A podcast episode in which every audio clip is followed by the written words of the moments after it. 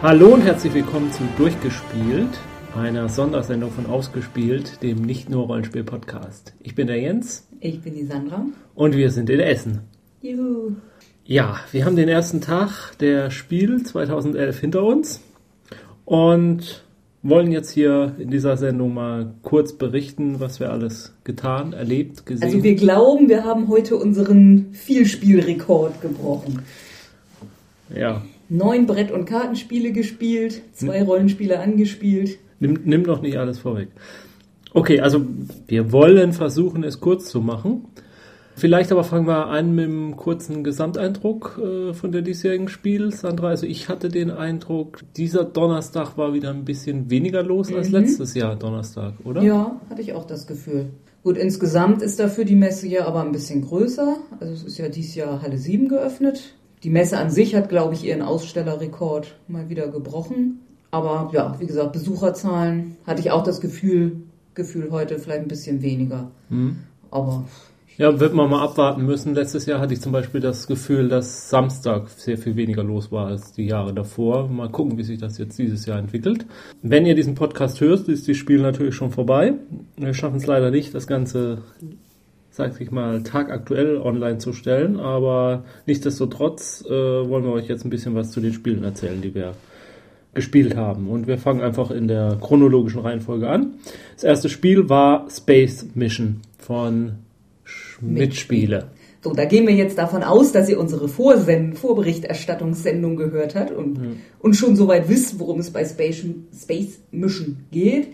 Ja, wir können gleich das Fazit sonst vorwegnehmen. War eigentlich ziemlich enttäuschend. Also, ja, wie gesagt, ich setze voraus, irgendwie waren ziemlich schnell auf allen Planeten Raumstationen gebaut. Was bedeutete, dass wir nachher irgendwie, also wir hatten noch einen dritten Spieler dabei. Wir sind dann irgendwie alle ein bisschen planlos in der Gegend rumgeflogen, haben hier mal ein bisschen gescannt und da mal ein bisschen gescannt und haben im Prinzip nur darauf gewartet, dass das Spiel vorbei ist. Weil irgendwie, es war absolut keine Abwechslung da. Also es ist schön aufgemacht. ähm, Es ist vom Szenario ganz schön. Und äh, ja, unser Mitspieler meinte so schön, er hat das Gefühl, da, da hätte vielleicht mal Komplexität drin gesteckt, die man dann aber rausgebügelt hat, um es absolut familientauglich zu machen. Und jetzt ist es einfach simpel. Ja. Also planlos im Weltall, ähm, sehr glücksabhängig, weil man Karten ziehen muss und da die entsprechenden Zahlen drauf sein müssen. Wenn es nicht passt, dann kann man halt auch nichts machen. Man kann keine große Strategie entwickeln. Das waren so die Eindrücke, die wir nach dem ersten Spielen hatten. Sicherlich kann es sein, dass wir da vielleicht auch äh, strategische Tiefe übersehen haben. Ich glaube es aber ehrlich weniger. Also nächstes Spiel Pantheon von Hans im Glück. Ist schon im Frühjahr erschienen. Wir haben es jetzt zur Spiel zum ersten Mal gespielt. Man hat eine ähm, Karte der antiken Welt. Ähm, verschiedene Völker tauchen auf und verschwinden wieder. Man spielt sozusagen ja irgendwelche Götterwesen taucht man in die Rolle dieser und ähm, Na, ich glaube, man kann gar nicht so richtig sagen, dass man eine Entität spielt irgendwie. Das ist, ist ein bisschen Also Ziel, ja, also Ziel des, jede, jede Runde äh, besteht darin, dass ein neues Volk entsteht. Bei uns war es das erste Volk die Römer. Dann gibt es auf diesem Spielfeld Kärtchen, die man erreichen kann, indem man eben Kombinationen aus ja, ja, Fußsymbolen und Fußkarten auslegt, um diese Plättchen zu erreichen. Man kann mit Hilfe von Gebetskarten und Gunstkarten kann man sich Götter kaufen, dafür bekommt man Siegpunkte und ähm, dann kann man eben auf der Karte Türmchen hinterlassen, die bleiben bestehen. Wenn eine Epoche endet, wird eben alles vom Brett genommen, bis auf diese Säulen. Säulen, die man errichtet hat. Und danach geht es mit einem neuen Volk weiter. Es gibt zwei Wertungsrunden, nach dem dritten Volk und dann nach dem siebten Volk, glaube ich. Ja.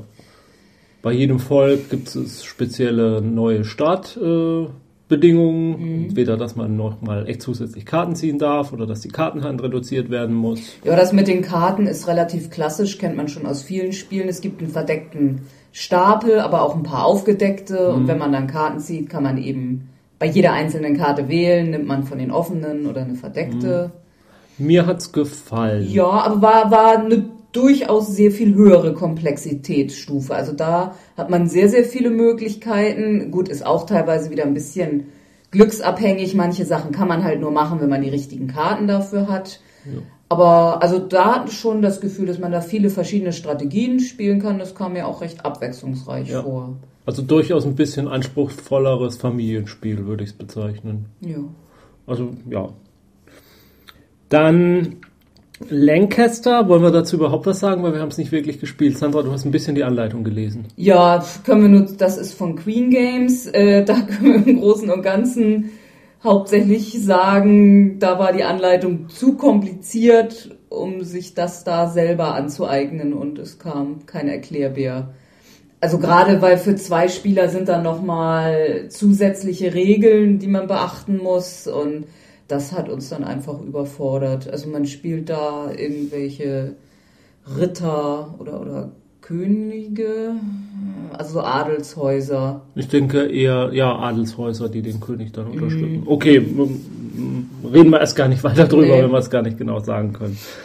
Ein Spiel, was wir als schon mal angespielt haben, als es noch gar nicht erschienen war, sondern sozusagen noch äh, Prototyp. im Prototyp. Das war das Herr der Ringe, das Kartenspiel, jetzt auf Deutsch. Ja. Hat äh, uns diesmal gefallen. Der Prototyp hatte uns nicht so zugesagt. Ähm, jetzt hat es uns eigentlich ganz gut gefallen. Also jeder Spieler, es ist eigentlich für ein oder zwei Spieler, wir haben es da mit dreien gespielt, geht auch. Ähm, das Spiel hat vier Decks, glaube ich. Ähm, also es ist ja kooperativ. Ein kooperatives äh, Living Card Game sozusagen. Ja. Es gibt vier Decks, die eben ein bisschen unterschiedlich ausgerichtet sind. Das Kämpferdeck mit Gimli und Legolas und ich hatte das Heiler-Deck. Da war Glorfindel drin. Dann gab es noch, da habe ich nie verstanden, äh, unser Erklärbär war, war starker Schweizer. Man hatte Nein, der war Bayer.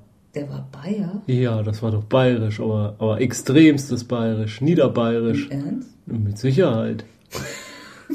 okay, ja, also man konnte ihn als Norddeutscher schwer verstehen. Äh, deshalb weiß ich nicht mehr die Bezeichnung des anderen Decks. Da war auf jeden Fall Eowyn drin. Also es gab Kämpferdeck, ein Unterstützerdeck, ein Heilerdeck und... Und das, was ich wie gesagt nicht weiß, wie man es benennt.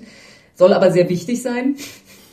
ja, und dann ja, jede Runde muss man sich äh, entscheiden, mit welchen Charakteren man auf Abenteuer geht, sozusagen. Ähm, dann, ähm, weil man muss immer ein Ziel erreichen und um dieses Ziel zu erreichen, muss man ähm, eine bestimmte Punktezahl überbieten mit seinen Charakteren, die da an, an Monstern oder, oder Hindernissen und so weiter liegen. Ähm, und anschließend greifen dann aber auch noch die Monster äh, an und dafür müsste man dann eben auch noch nicht getappte Charaktere übrig behalten haben, weil die, damit man ja, also auch noch man muss, ein Abenteuer besteht halt aus drei oder vier Missionskarten, die man nach und nach abspielen muss. Man muss eben seine Fertigkeiten, seine Charaktere richtig einsetzen und äh, dann eben die entsprechenden Punkte sammeln, damit man so eine Mission erfolgreich beendet. Ja, also die Karten sind schön soweit und ja, also uns hat es dann jetzt doch Spaß gemacht. Also dir hat es ja, Spaß gemacht? dir nicht so? Ja, es war okay. Hat mich jetzt nicht so mhm. umgehauen, muss ich sagen. Nächstes Spiel ist eine Erweiterung, beziehungsweise eine Standalone. Standalone-Erweiterung? Ich glaube, ne? Ja, so. okay. Äh, äh, Thunderstone Drachenturm. Thunderstone ist ein Deckbuilding-Game, was ja momentan einfach so Mode ist. Und ja, die Einführungsrunde, die wir gespielt haben, muss ich einfach sagen, fühlte sich jetzt auch nicht groß anders an als das normale also Thunderstone. Ich, es sind halt neue Karten aber ich, es sind Winzigkeiten, die da ja. jetzt neu dazukommen. Also für die, die Thunderstone kennen, es gibt jetzt Monster, die einen globalen Effekt haben, der sozusagen dann alle Spieler betrifft, egal ob sie gegen das Monster antreten oder nicht. Das war so das Einzige, was mir aufgefallen ist, was neu war. Ja, er sagte noch irgendwie was, dass jetzt äh, von Anfang an Fallen und Wächter irgendwie dabei sein können und es gibt noch ein paar Donnersteine, aber also nichts, was das Spielprinzip irgendwie grundlegend erweitern oder verändern würde. Okay, machen wir weiter. Ja. Sparta? Ja, das war mal für uns jetzt eine ganz andere Art Spiel. Ist weißt aber eigentlich ein sehr klassisches. Weiß ich was? Weißt du den Verlag Sparta? Äh, nee, aber das war eigentlich ein relativ großer. Ich weiß, dass es eben noch ein relativ großer klassischer. Goldsieber? Nee. Okay, also. Ja, liefern wir in den Shownotes nach. Ja. Ähm, ja, es geht ein bisschen in die Dame-Richtung. Ne? Ja, also man hat, jeder Spieler hat ein paar Steine, die Krieger repräsentieren. In der Mitte des Spielbretts liegen Städteplättchen. Davon ist die Hälfte in der Spielerfarbe des einen, die Hälfte in der Spielerfarbe des anderen. Man kann seine Krieger über das Brett bewegen, ähnlich wie bei Dame. Nein, eigentlich nicht ähnlich wie bei Dame. Man kann zwei Felder gehen, egal wie. Diagonal, vorwärts, rückwärts. Und es geht darum, die gegnerischen Krieger auszuschlagen, äh, gegnerischen Krieger auszuschalten. Das schafft man, indem man die flankiert. Und Ja, man kann seine Steine noch aufwerten, dann können sie drei Felder ziehen. ja, ist ein ganz normales Prinzip Dame-Spiel. Ja, doch, ist- ja, es ist ein Dame-Spiel mit ein bisschen, bisschen Zusatz. Ja. Ja. Also ihr hört, wir waren jetzt nicht so extrem Es begeistert. ist halt davon. nicht die Art Spiel, die wir so, so Nein, also ich, ich spiele Dame durchaus gern, aber ich wüsste jetzt nicht, warum ich dieses Spiel kaufen sollte. Ich fand jetzt nicht, dass es so viel besser als Dame selbst ist. Okay, Heroica von Lego. Ja, das hatten wir ja auch schon in unserer Vorschau vorgespielt, äh, vorgestellt. In unserer Vorschau vorgespielt, vorgestellt. Ja. Okay. Ja, also ich muss sagen, ähm, ich hatte mir die Figürchen ein bisschen größer vorgestellt. Ja, die fand ich Das enttäuschend. ist doch, ist doch alles ein bisschen klein. Ja. Also ein bisschen schwer zu handhaben. Ja. So. Ähm, sind auch noch kleiner als die normalen ja. Lego-Figuren. Also ich dachte schon, es wären solche richtigen Lego-Figuren, wie die, auch diese Lego-Sammelfiguren, die Roland sammelt. Ja, also ansonsten, ja gut, unser Spiel war ziemlich schnell vorbei, Ja. aber gut, so sind die Dinger ja auch gedacht. Ich finde es niedlich, mit Kindern das zu spielen, kann ich mir sehr gut vorstellen. Für mehr kann ich es mir nicht wirklich vorstellen. Da ist dann einfach nur noch der Lego-Faktor dabei, der es vielleicht lustig macht. Und dass man das vielleicht dann tweaken und tunen kann auf die eigenen Bedürfnisse. Aber ansonsten ist es wenig fürs Geld, finde ich. Ja. Gut, wir haben dann gleich noch ein anderes Lego-Spiel gespielt, nämlich Ramses Return. Hm. Heißt das wirklich Ramses Return? Ich glaube ja. Okay. Ich weiß, vielleicht ist es auch Returns, aber. Naja, wenn man es bei Google eingibt, wird man es unter dem Namen Ja, finden. ja. ja, das war fast noch ein bisschen cleverer. Also ich meine jetzt auch nicht besonders kompliziert, also immer noch ein simples Spiel.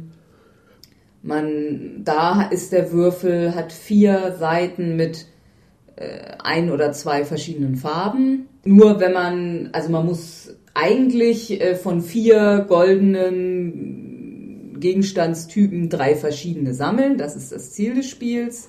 Und man darf aber nur laufen, wenn man ähm, von der Farbe, die man gewürfelt hat, schon ein Juwel sich eingesammelt hat. Oder man kann noch unter, wie nannte sich das? Man kann unter irgendwelche Vasen gucken, unter denen Ja, findet man dann und- auch. Und, Äh, und dann weiß man irgendwann, welcher Kristall unter welcher Vase ist und Ja. kann dann den immer vorzeigen. Also da ist noch ein bisschen so ein Memory-Element noch Ja, mit drin. ja. Und dann läuft da noch eine Mumie rum. Ja, es ist niedlich für Kinder. Ich fand es so auch mal ganz witzig, aber um Gottes Willen jetzt nichts, was man als Langzeitspielspaß bezeichnen kann. Es ist ganz, ganz klar für Kinder. Ansonsten aber sehr aufmerksam die Leute am Lego-Stand. Oh ja, doch. Weil ich es ein bisschen befremdlich fand, dass ich meinen Personalausweis Ja, rausrücken musste, ja. um ein Spiel auszuleihen. Das kannte Das ich so kennt noch man nicht. sonst nicht. Nee. Aber gut. Bei den vielen kleinen Teilen von Lego, vielleicht hatten sie Angst, dass da dann einer was mitnimmt. Sie haben nämlich dann immer akribisch geprüft, ob man jetzt auch wirklich alles zurückgegeben hat.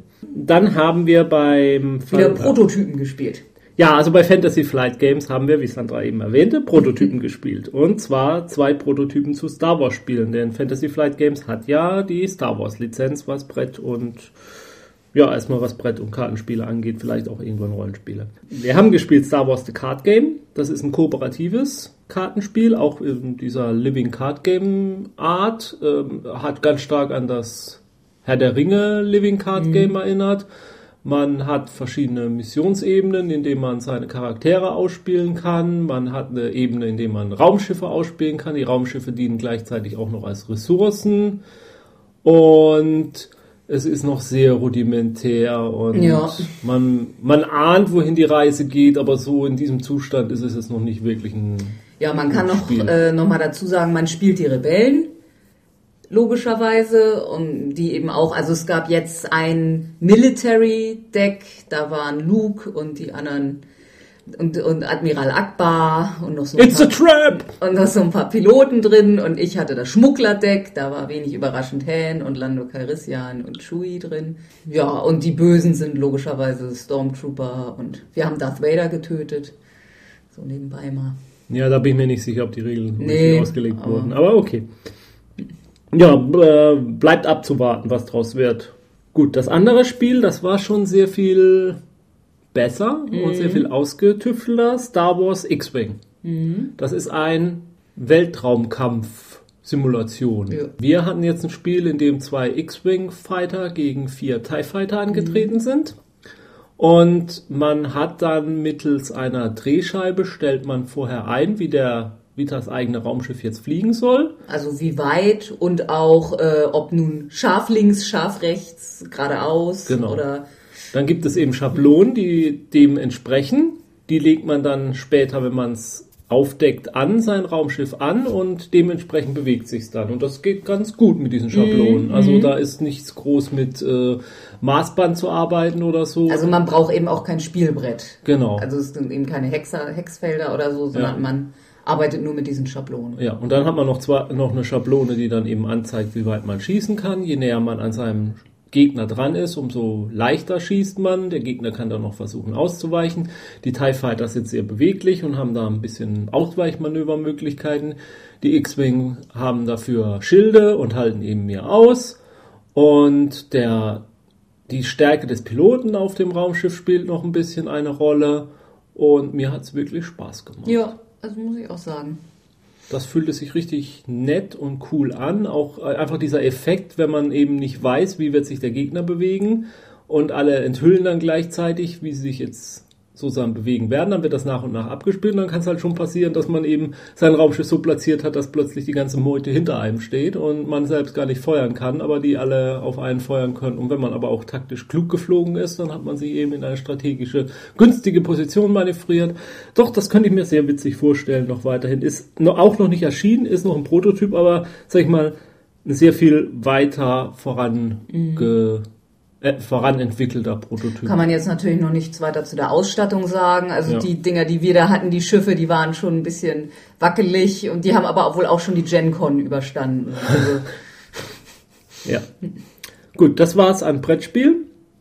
Jetzt kommen wir noch zu Rollenspiel. Ja, wir waren da noch am Stand von Arkenstone Entertainment, den äh, guten alten Finn, und die haben alles Mögliche mitgebracht, was das Indie-Rollenspielherz nur so begehren kann.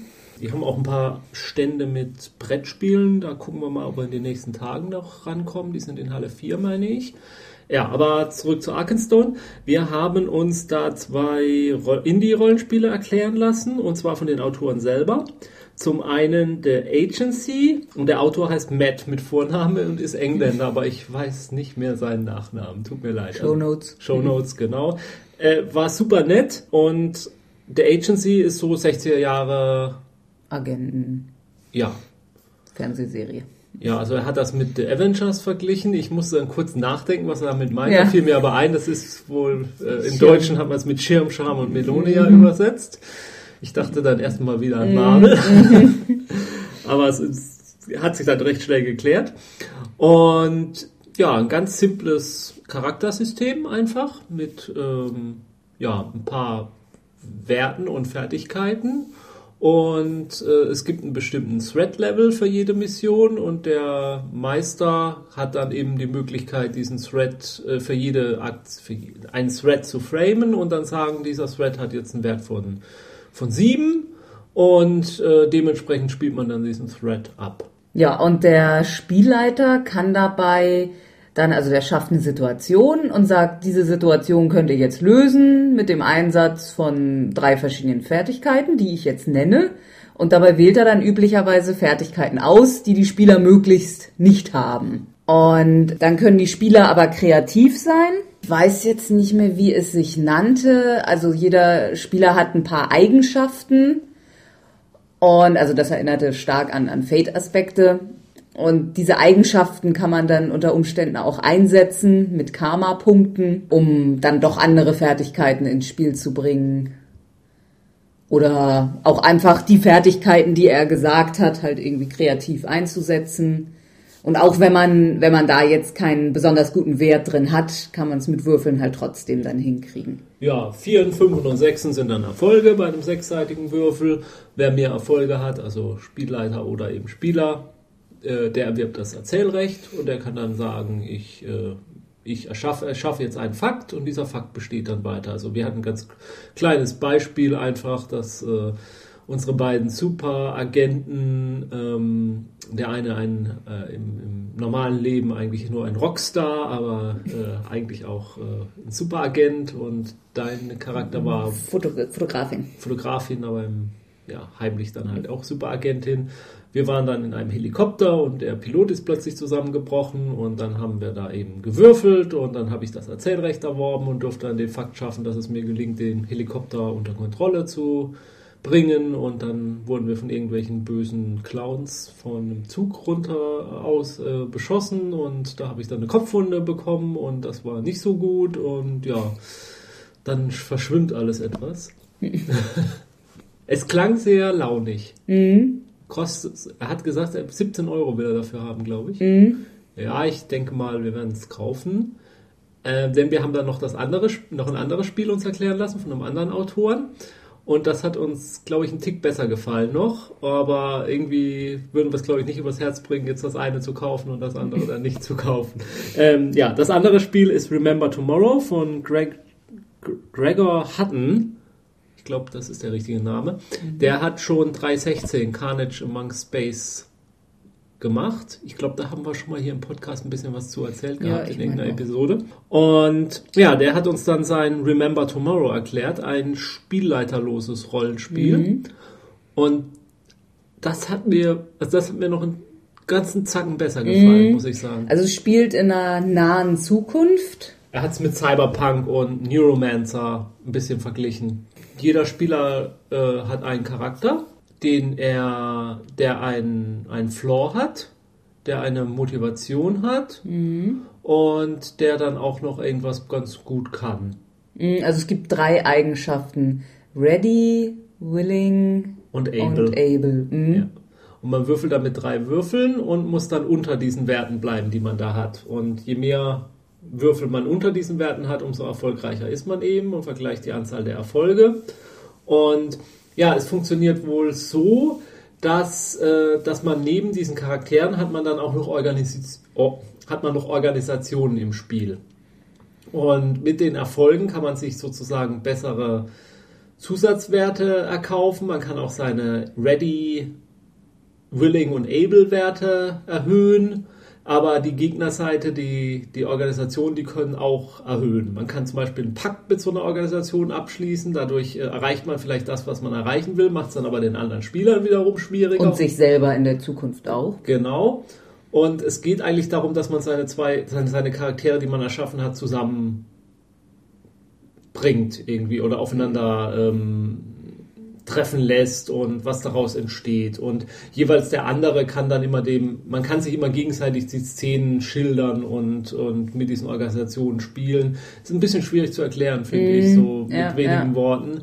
Aber es ist ja, also man merkt einfach die Begeisterung des, des Autoren dabei. Der wollte gar nicht mehr aufhören. Ja, der, der wollte es gar nicht mehr weglassen. Also ständig geschildert, irgendwelche Beispiele, wie er da gespielt hat mit, äh, mit einem Szenario in Japan oder einem, wo er in überfluteten London hockt und der andere Spieler in Milan. Äh, Mailand, Mailand, mhm. sorry. Ja, das eine Beispiel vielleicht ganz um es ein bisschen zu verdeutlichen, da ähm, wir hatten einen, einen Charakter, der hatte den Vorteil geliebt von seinem Vater und den Nachteil hatte er äh, entführt. Entführt, genau. Und begonnen hat dann das Ganze sozusagen mit einer Szene. Er ist jetzt angekettet an eine Heizung von seinen Entführern, die wohl seinen Vater abpressen wollen. Und er würfelt dann und hat genug Erfolge und kann sich befreien. Dann kann er jetzt mal dieses äh, gekidnappt und gefesselt, dann konnte er das gefesselt von seinem Charakterbogen wegradieren Ähm, damit, dafür konnte er einen Erfolg nutzen. Er hätte zum Beispiel mit diesem Erfolg aber auch einen Wert verbessern können, theoretisch. Naja, und dann ist irgendwie eine Szene geraten, wo er dann auf der Straße ist und plötzlich sind irgendwelche Hooligans hinter ihm her. Das war dann eine Organisation in diesem Spiel, die Organisation der Hooligans.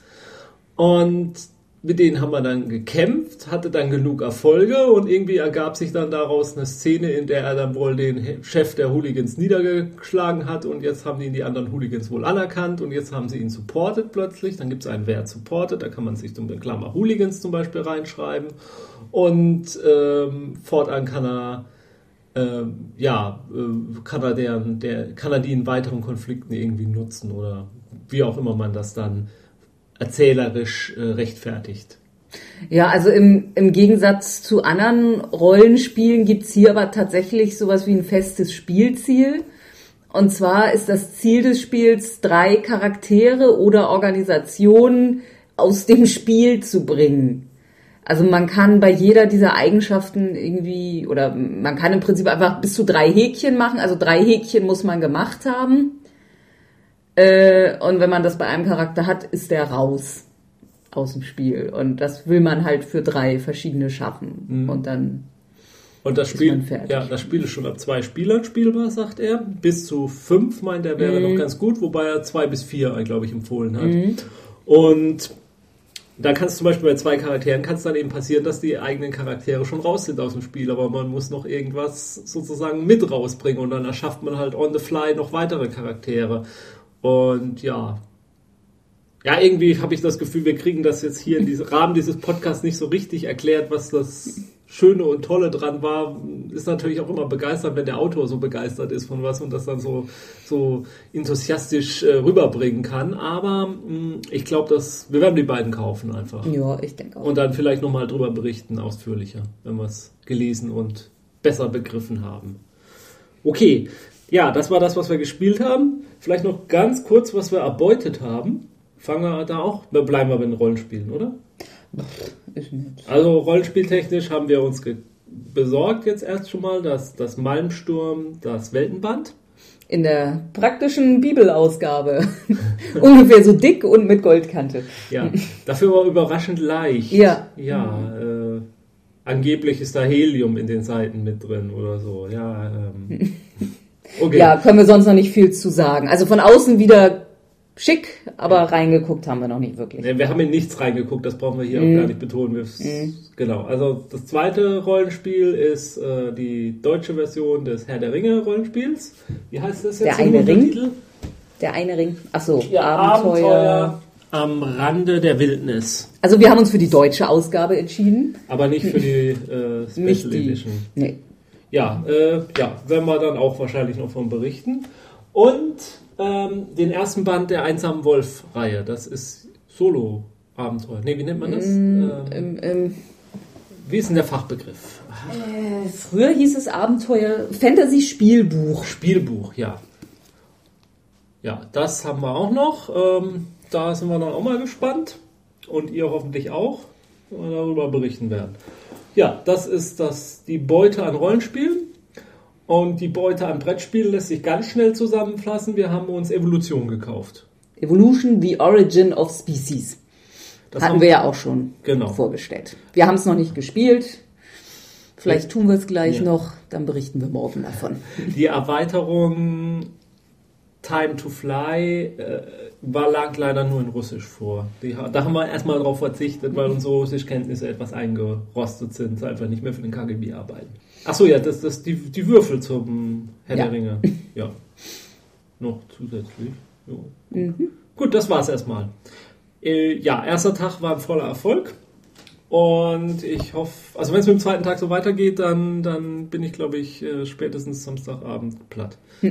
Okay, äh, ja, also dann bis, äh, bis morgen, äh, beziehungsweise bis zur, zur, zur, zu unserer Berichterstattung über den Freitag bei der Spiel 2011 in Essen. Und ja, bis dahin spielt schön weiter. Tschüss. Tschüss.